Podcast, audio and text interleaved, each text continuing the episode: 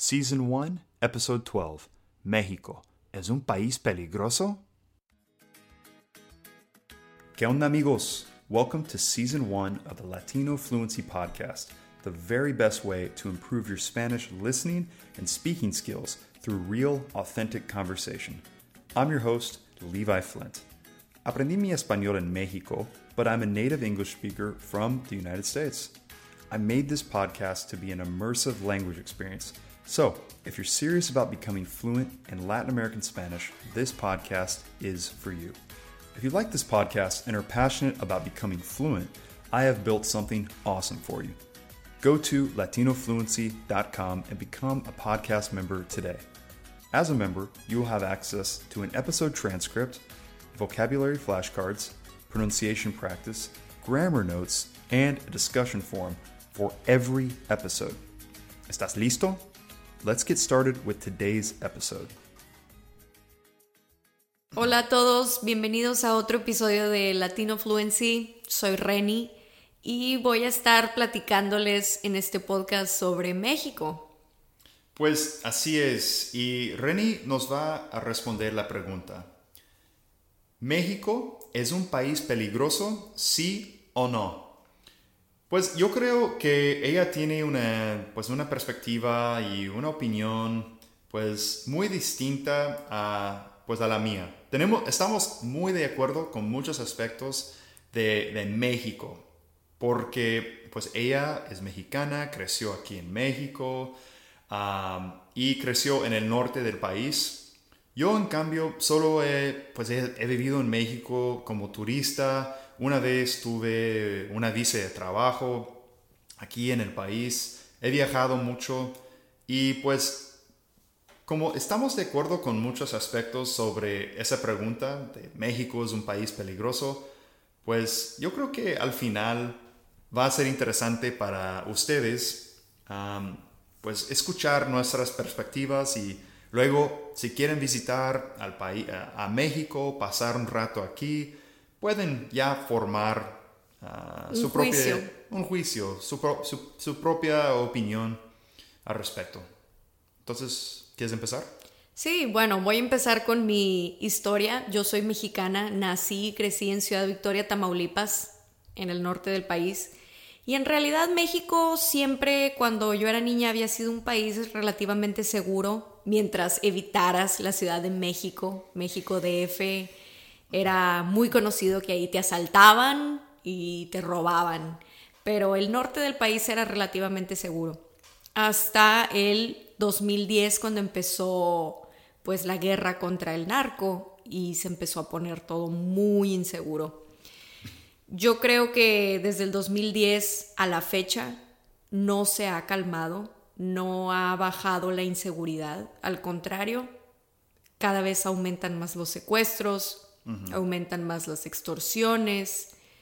Y yo tengo una perspectiva un poco negativa en ese sentido sobre México porque eh, viviendo y habiendo pasado por experiencias negativas, experiencias pues que dan miedo, ¿verdad? De ver una pistola apuntándote, es algo que nadie debería de ver. Y obviamente la opinión que Levi va a tener es diferente porque es una opinión de alguien viviendo como un outsider, como yo le digo, ¿verdad? Él nunca ha tenido que lidiar con, con un problema de ir a la policía, de tener un trabajo permanente, de ver cómo son las secretarías, Secretaría de Salud, Secretaría de Seguridad. Es un país con demasiada corrupción, pero que los turistas pueden um, evitar porque pues no tienen por qué lidiar con, con la corrupción del gobierno o algo si solo vienen de paseo. Sí, y eso ha, sido mi, mi estrategia. O sea, am, pues he viajado, he pasado mucho tiempo aquí en el país y yo siempre tengo la estrategia de pues vivir pues en- de una manera muy tranquila y ah, de no meterme en, en- en problemas con gente rara, con gente peligrosa, solo vivir una vida normal y tratar de evitar eso, bueno, ese, ese tipo de ese tipo de cosas. Sí, lo bueno de Levi es que él pues trabaja en línea, entonces no tiene que tener un trabajo aquí. Solo una vez, sí. Pero, por ejemplo, si tú en México quieres poner un negocio, pues puede haber gente mala que venga y te pida dinero. Eso sí. Y de hecho, en este momento, grabando esto, estamos en Playa del Carmen. Y es muy común aquí por la Quinta Avenida, que es la avenida turística principal o por tal vez la 10 o la 15, que son calles muy cercanas a la quinta, o sea, la principal, y todos dicen lo mismo. Si ponen pues un bar, un restaurante, lo que sea, la mayoría del tiempo ellos son extorsionados, tienen que pagar pues una multa, ¿no? Una cuota. Una cuota. Ellos le dicen una cuota. Una cuota para, para pues, los, narcos, los, los, narcotraficantes que, que, trabajan aquí en, en esta parte del país. Pero eso, pues yo no sabía mucho sobre eso ah, antes, pero evidentemente eso pasa en, en, todo el país. Es muy, sí, es una locura. Eh, sí, es muy triste y realmente no muchas cosas de esas salen en las noticias. Uno se entera porque pues ya extorsionaron a tu amigo, te extorsionaron a ti, a tu vecino. No es algo que salga en las noticias, en los periódicos. Pero yo le recomendaría a la gente americana que quiere viajar a México que mientras vayan a lugares turísticos como Puerto Vallarta, Cancún, eh, San Miguel de Allende, pueden hacerlo con tranquilidad mientras no se metan en, bueno, vamos a comprar drogas o vamos a, andar borrachos y que nos agarre la policía en la noche. Pero si van en un plan tranquilo, pasear de día, conocer un poquito las playas, pues sí, sí es seguro, solo hacer un poquito de investigación sobre el lugar que van a ir.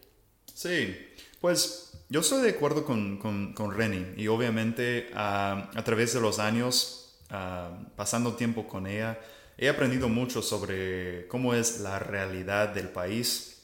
Yo he vivido, he, pasado pues mucho tiempo aquí en el país, no sé cuánto tiempo exactamente, pero cada vez que vengo me quedo entre tres meses y seis meses hasta ocho meses vuelvo, a los Estados Unidos y siempre regreso otra vez.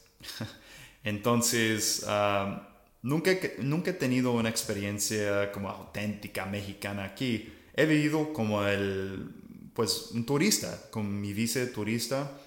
Sin embargo, he pasado mucho tiempo viajando entre estados, entre, entre ciudades, en autobús, pues obviamente en avión y, también una vez en carro de Estados Unidos, de Texas hasta Guadalajara. Entonces, sí tengo mucha experiencia aquí y pues como dije antes, la mayoría de mis, de mis experiencias aquí han sido buenas. Sin embargo, yo vivo muy tranquilamente la mayoría del tiempo. Ah, me, considero una persona muy... Ah, pues sensible, puedo decir eso, ¿no? Sencilla. pues sencilla. Sencilla. Sí, en el sentido de, de, que no, no estoy saliendo cada fin de semana, no me meto con pues gente mala, no consumo drogas, no compro drogas. Y pues sí, o sea, puedo, puede ser que también soy una persona pues a veces un poco... Ermitaña. Ermitaña, a veces. En el pasado no tanto como hoy en día, pero yo creo que si, si, si vienes a México, si aprendes el idioma, si realmente haces un esfuerzo por aprender el idioma, si vives una vida tranquila y una vida buena y te rodeas con gente buena y decente, lo más probable es que vayas a pasar un muy buen rato aquí en el país Ah, vas a ver cosas muy padres, vas a comer muy rico y pues va a ser una buena experiencia. Cosas malas pueden pasar en cualquier lado, pero yo creo que definitivamente es diferente para los extranjeros que vienen a México con esa mentalidad de hacer cosas buenas y no, de no ser, pues, como decimos aquí, de no ser un pendejo. Si no eres un pendejo, si no haces cosas pendejas, y pues si, si aprendes el idioma, tienes una alta probabilidad de tener un buen tiempo aquí en el país. Y de salir ileso. Exacto. Y al mismo tiempo, yo sí puedo admitir y puedo decir que México puede ser un país peligroso. y yo, yo, también, yo estoy hablando desde la perspectiva de ser un hombre, voy al gimnasio. Uh, ¿Cuánto mido de altura aquí? Un 85. Sí, un 85 o 6 pies. ¿Y qué es alto? Más o menos alto para, por México. Para México. Para México.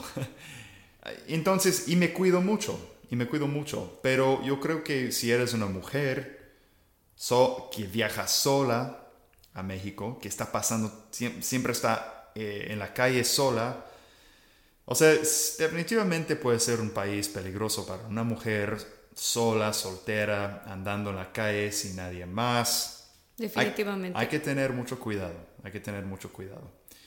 Entonces, pues ustedes, después de haber escuchado eso, pueden tomar sus propias decisiones acerca de, ¿es, ¿es México peligroso, sí o no?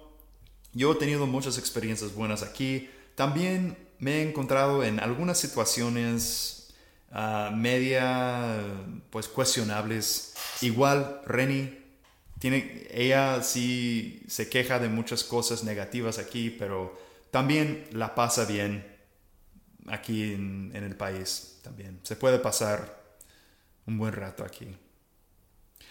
Eso es todo para hoy, gente. Muchas gracias de nuevo por haber escuchado este episodio.